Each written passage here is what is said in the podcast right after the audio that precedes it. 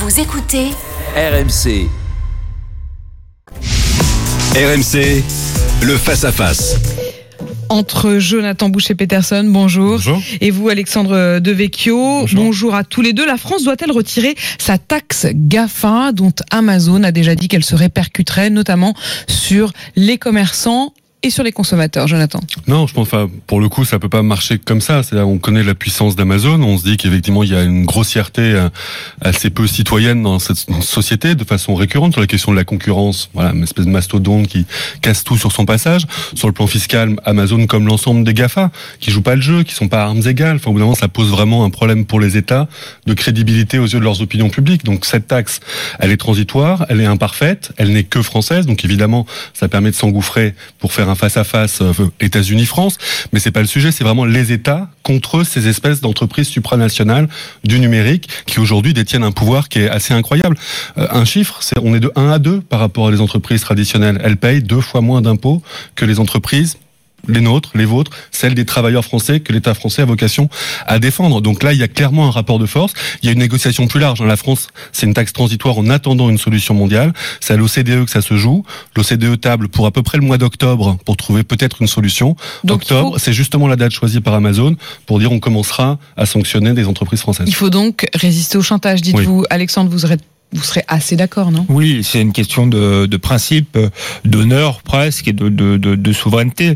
Euh, mais c'est très intéressant parce que là, on rentre dans des, questions de, politique dure. Je crois que les, politiques euh, avaient renoncé ces dernières années à faire de la politique, s'abandonnant, en pensant que c'était un simple exercice de, euh, de gestion, que l'économie et le marché allaient tout réguler. On voit que quand ils régulent tout, bah, on a ces, entités qui sont aujourd'hui peut-être aussi puissantes que les États. Donc il y a une véritable stratégie euh, à, à, à définir. Euh, et c'est très bien que la, la, la France soit aux avant-postes. Si euh, on renonçait maintenant, ce serait, je pense, se, se ridiculiser et capituler pour l'avenir. Donc il faut effectivement surtout pas Mais quel est, quel est le risque arrière. Quel est le risque Il y a, on, on le disait, la répercussion des coûts sur par Amazon, mais il y a également ce que disait Donald Trump la semaine dernière, une menace de taxes, de représailles en quelque sorte sur le vin français. C'est pour ça que c'est à l'échelle européenne que ces sujets doivent jouer. On sait que la puissance européenne, la puissance économique européenne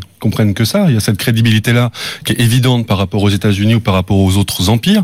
Euh, voilà, la France toute seule, elle peut montrer la voie, elle peut euh, faire œuvre d'aiguillon. Après, effectivement, on va pas peser lourd. Quand Bezos, Jeff Bezos, le patron d'Amazon, et Donald Trump décident de taper dans le même sens, eux qui d'habitude sont quand même plutôt en train de se, se tirer la bourre, on se rend compte qu'il y a un- une espèce de, de business as usual qui prend le pas aux États-Unis et où ça peut faire mal. Donc il faut être puissant face à Est-ce ça. qu'il faut que l'Europe euh, joue ce rôle-là? Alexandre, là, vous allez avoir du mal à accepter cette idée. Non, pas pas du tout. Moi, je suis pour une, une Europe des nations, une Europe euh, forte, une Europe politique. Euh, or, on voit bien qu'elle se fait pas euh, de manière technocratique par la Commission. On voit bien que ça, ça, ça ne fonctionne pas à 27. Donc, il faut faut commencer comme euh, comme on le fait. Pour le coup, le, le, le gouvernement français a choisi la bonne voie euh, en commençant euh, à agir. Et effectivement, tous les pays qui qui nous rejoindront parce que d'autres euh, seront fatalement euh, euh, face à ces enjeux-là aussi. Euh, tous ceux qui nous rejoindront, bah, ça permettra de euh, d'être plus fort. Mais si vous voulez, je je crois pas qu'on peut s'attendre éternellement une une décision euh, des 27 qui qui tomberait du haut. Bah, Donc il faut faire de la politique, négocier ce que font euh, Donald Trump, ce que font les autres euh, les autres chefs d'État. Par ailleurs, je crois pas que la France soit un si petit euh, marché euh, euh, que ça. Malgré tout, euh, ne serait-ce que la réaction d'Amazon montre que ça que ça les gêne. Donc euh, voilà. Après, il faut avoir définir une stratégie euh, politique. On peut aussi euh, favoriser notre, nos propres plateformes euh, en ligne, euh, les avantager. Euh, les, les, les commerçants sont pas obligés de. Les concurrents d'Amazon, d'ailleurs, voilà, se sont engouffrés pour dire nous on le fait pas. Euh, L'ex-Price Minister, c'est comme ça qu'on connaît cette entreprise, a dit nous on fait, on rentre pas là-dedans pour Quand vous l'instant. dites ex-prime Ça minister, s'appelle Raku- Rakuten. Enfin, on a toujours du mal à retenir les, les nouveaux noms dans ces entreprises Voilà. qui changent, mais l'ex- donc en tout cas un, un, un- qui pourraient qui- eux justement jouer de cela et dire cas, bah nous bah, ils ont déjà réagi en tout cas pour dire nous on rentre pas là-dedans. Donc il y a une spécificité d'Amazon à pousser les lignes et à jouer un rôle politique à l'échelle mondiale. Voilà, c'est vraiment un enjeu à, à résister. Je rappelle qu'en Europe, il y avait une très très large majorité de pays qui étaient pour cette taxe. Les seuls qui, qui ont mais empêché qu'elle ait ensuite été jusqu'au bout. Irlande, Suède, Finlande. Ces quatre pays, pour des raisons différentes. L'Irlande, parce qu'elle accueille tous les Ont bénéfices bloqué. de ces entreprises-là, pour des raisons d'intérêt national pur.